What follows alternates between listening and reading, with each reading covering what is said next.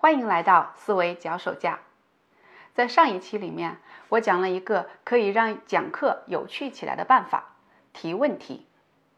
我相信会有人听到这句话的第一个反应是：就这个还要你来讲？我们的老师不是整天都在干这个事吗？哎，那个谁谁谁，把荷塘月色的中心思想讲一下。鲁迅这里为什么要用“叉叉叉”这个词？怎么理解美国的独立战争？怎么理解航海大发现？这不就是知乎的经典句式吗？叉叉叉是一种什么样的体验？怎么评价叉叉叉？如何理解叉叉叉？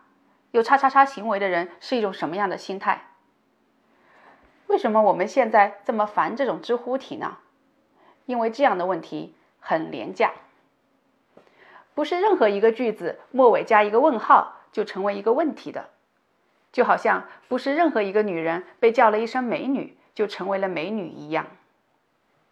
如果美女这个标签可以贴到任何一个女人的身上的话，那么她就没有吸引力了。如果你只是把一个句子的主语部分替换一下就可以提出一个问题的话，那这个问题也是没有吸引力的。你可以对任何一个事情问该如何评价。这样的提问是套路化的，没有任何含金量的。这样的提问里面不包含真正的疑点，没有真正的疑点，就没有办法调动起好奇心，也就没有办法激发思考的兴趣。在前面我讲建构主义的时候说过，从锻炼思维的角度，如果不用获得太大的劲就可以获得的东西，往往是没有多大价值的。不仅解决问题需要费劲，提出问题也需要费劲，才能够提出有诱惑力的问题。好，我知道要费劲，那么我的劲应该往哪里使？应该怎么使才能够提出好的问题呢？在上一期节目里面我说过，逻辑思维讲历史讲得好，主要是三点：第一有框架，第二有细节，第三有问题。其实这三点是相辅相成的。如果只有问题而没有框架和细节的话，那么就是标题党。反过来，问题也不是凭空就能来的，而是要深入细节才能够发现问题的。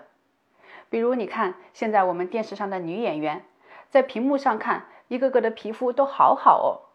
可是，如果你要去凑近了看真人的话，才会发现，哦，毛孔好大哦。眼尾纹好明显哦，雀斑好多哦，所以不细看是看不出问题的。读书也是一样啊，如果我们只看教科书上的东西，看个粗枝大叶，也觉得挺通顺的，也看不出什么蹊跷。就好像上一期里面我举了逻辑思维讲那个魏忠贤的例子，如果我们光知道魏忠贤把持朝政，然后归结为明朝后期的政治黑暗。那好像也很顺理成章啊，也提不出逻辑思维提的那些疑点。所以要发现疑点，就需要去深入到这个主题的内部，跟内容紧紧咬合在一起。当我们在对一个领域茫然无所知的时候，是很难提出问题来的。反过来，这也是为什么越是懂得多的人，越会说自己无知。苏格拉底就说。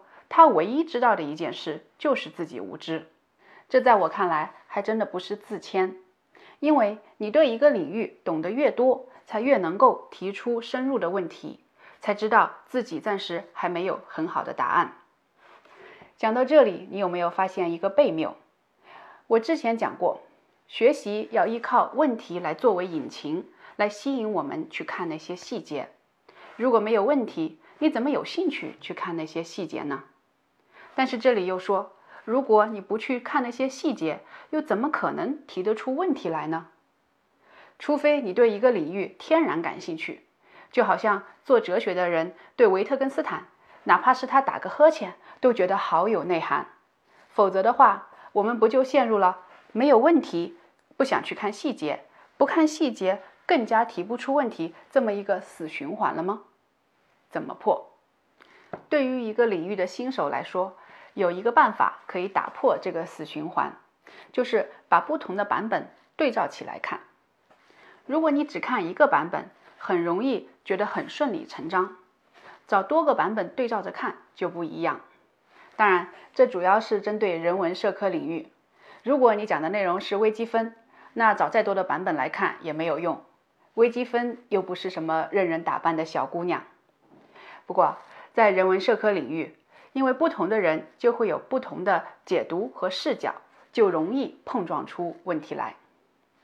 就拿美国独立战争来做个例子吧。我上学那会儿，我们老师是这么讲的：美国独立战争开始的标志是1775年4月，莱克星顿的枪声打响了美国独立战争的第一枪。它的转折点是1776年7月4日独立宣言的颁布，它宣告了十三个殖民地的独立。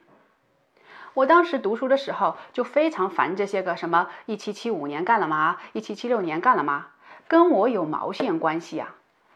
我看到这么一个流水账。我怎么可能提得出问题来呢？但是你换一个讲法，观感和深度就会不一样。美国独立战争它开始的标志是莱克星顿的枪声，不错。但是究竟是谁打响了第一枪？这可没，这可不是没有争论。比如说，美国的历史教科书里面就说是英国人开的第一枪。一本美国的教材是这么写的。说反叛者，也就是当时的殖民地民兵，说反叛者们被要求解散，但是他们坚守阵地。英国士兵开枪齐射，杀害了八名爱国者。这是美国人的观点。我们再看看英国人是怎么讲的。英国的前首相丘吉尔不仅是著名的政治家，也是著名的历史学家。他在煌煌四卷本的英语民族史里面是这么认为的：不是英国人开的第一枪。他这么写，在混乱中有人开枪了，于是英国士兵齐射回击。注意丘吉尔这里的用词非常的狡猾，他说的是英国士兵齐射回击，也就是说，可不是我们英国人开的第一枪哦，我们只是回击。所以看到这里，我自然就会有一个疑问呀。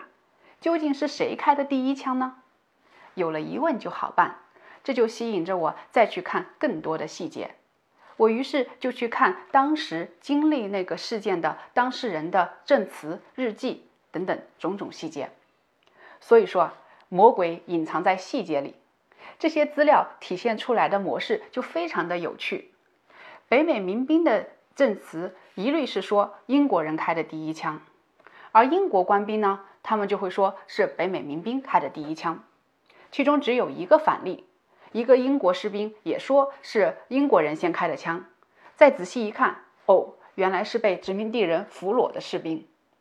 所以这件事至今仍然是一个悬案。既然当事人都如此的众说纷纭，那为什么英美两国的历史学家却可以一口咬定是对方先开的枪呢？于是，这样的问题又带领着我进一步去反思什么是历史。英国著名的历史学家卡尔说过：“说历史是历史学家与历史事实之间连续不断的互相作用的过程，这也是现在和过去之间永无休止的对话。这种对话其实也是永无休止的辩论。